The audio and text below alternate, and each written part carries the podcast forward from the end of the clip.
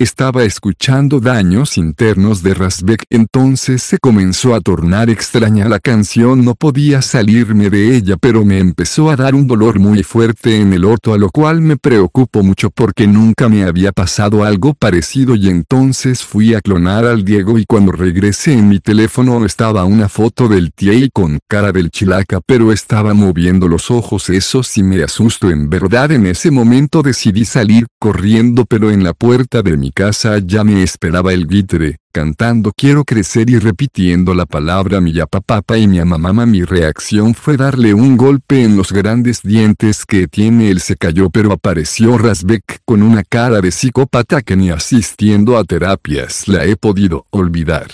Aún recuerdo esa cara que por noches enteras no me ha dejado dormir pero bueno retomando la historia apareció detrás de mí diciendo que en las próximas horas aparecería Babán y eso causó un pánico, me hizo reaccionar golpeando a los dos de manera contundente con lo que yo no contaba es que el TIE salió del teléfono y me golpeó con su gran mano de simio y solo recuerdo que aparecieron demasiados simios que sus rostros eran similares al de él. Hoy me encuentro recuperándome psicológicamente y mentalmente, pero recuerdo que dijeron que irían por Dieguito cara de pito acompañados de Iván con hongo y Chayito.